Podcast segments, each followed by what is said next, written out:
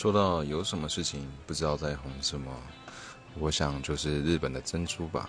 珍珠不知道在红什么，在台湾已经大家习以为常的事情，可是最近却在日本爆红，还有了珍珠博物馆、珍珠珍珠料理、珍珠一堆有的没的。